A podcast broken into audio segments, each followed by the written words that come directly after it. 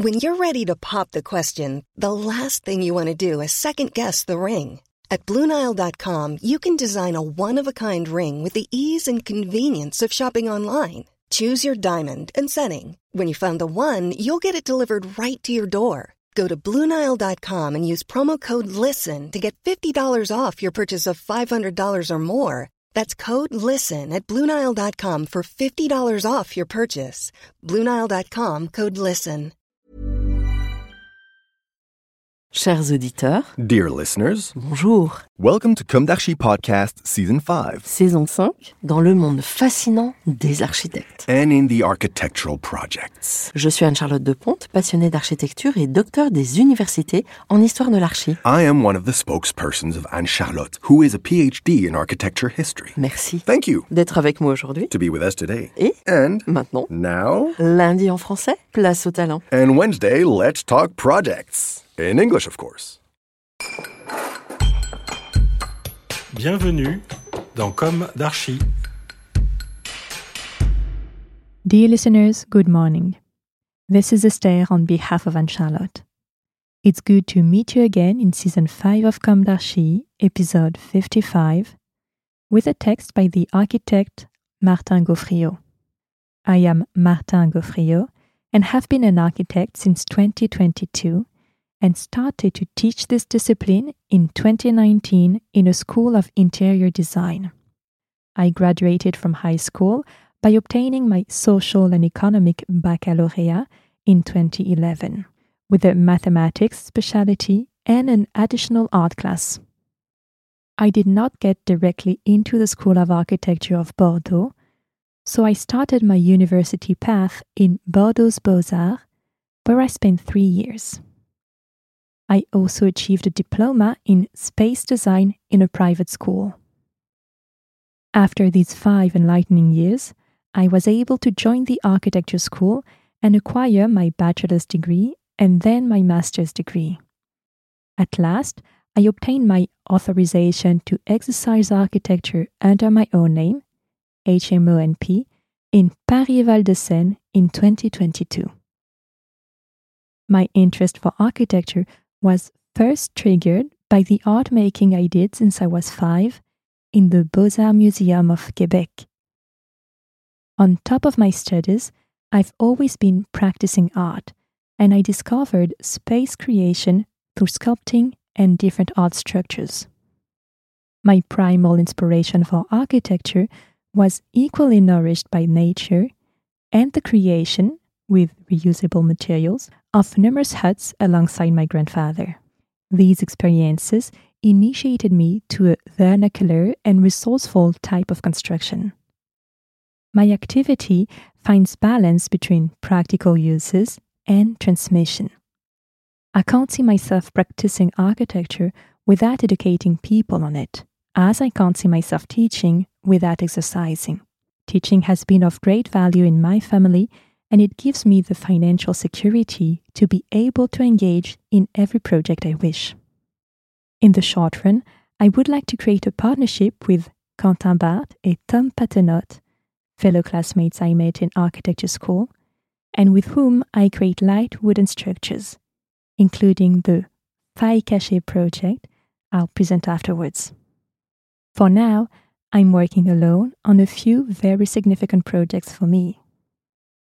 I'm currently working on a bathroom design only using reused materials, solid wood, terracotta giron tiles, and on the rehabilitation of a former hostel of eight buildings in Bergerac. As an architect, I am convinced that the future of my profession needs to focus on rehabilitation, increase and transformation of the already existing, and especially in rural areas and medium sized cities that have been importantly impacted by a desertification phenomenon for the benefit of larger metropolises. The architect will have to pay similar attention to peri urban areas. These are the values I want my activity to follow in order to answer the societal, social, and ecological challenges we are faced with. On a final note, I'd say that the architect, through various practical applications, complementary activities, as is teaching on my part, must reinvest different areas of society that were left on the side, because he possesses an essential expertise on these matters and can lead to mend the city of yesterday and build tomorrow's world. The project Faille Cachée. The project Faille Cachée is the result of a competition organized by the town of Bourg Saint Maurice, asking to design an architectural feature which would symbolize the entrance of the park and would try to bridge two distinct landscapes, encouraging walkers to pass from one to the other. The suggested site is at the meeting point of two very disparate components an urban sports ground and a park linked by a footbridge. The two environments, the constructed and the natural, are physically separated by the Versoyen River. It is at the convergence of all these elements bridge, river, plain, park that we chose to set up the project. Since it is at the confrontation points between heterogeneous spaces that projects make sense and answer best to the issues raised. You don't enter an outdoor space through a conventional door. The park has no ceiling, so the notion of a door needs to be re examined and deconstructed through the experience of passing through. The structure, made from local pine, is composed of an assembly of vertical porticos, emphasizing the graceful, infinite slenderness of the trees. This bare, radical framework evokes a levitating volume. The layout creates a physical reaction from the walkers, first by making them pass beneath it, and then by inviting them to raise their heads upwards. A bench, which forms the project's relationship to the ground, allows them to sit and contemplate the sky through the gap overhead or the Marais landscape ahead of them.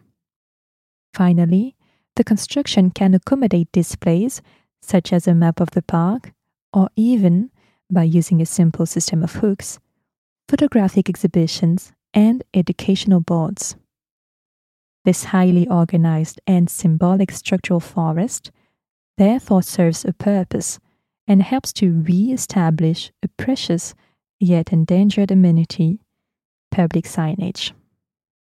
The project's radical discretion manages to bridge the gap between the vernacular and the contemporary in keeping with Charlotte Perriand's work at Les Arcs. Translation by Graham Cox, Part 2, and Marian Harrison, Part 1. Dear listeners, thank you for tuning in. Let's meet again next week for a new d'Archi in English. And until then, take care of yourselves. Goodbye.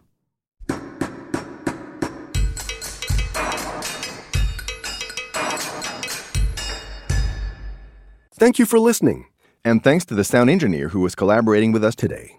Don't forget to tune in to our previews on Instagram at Comme Podcast. If you enjoy this podcast, don't hesitate to promote it by giving it five stars and a little comment on Apple Podcast or on your favorite podcast platform.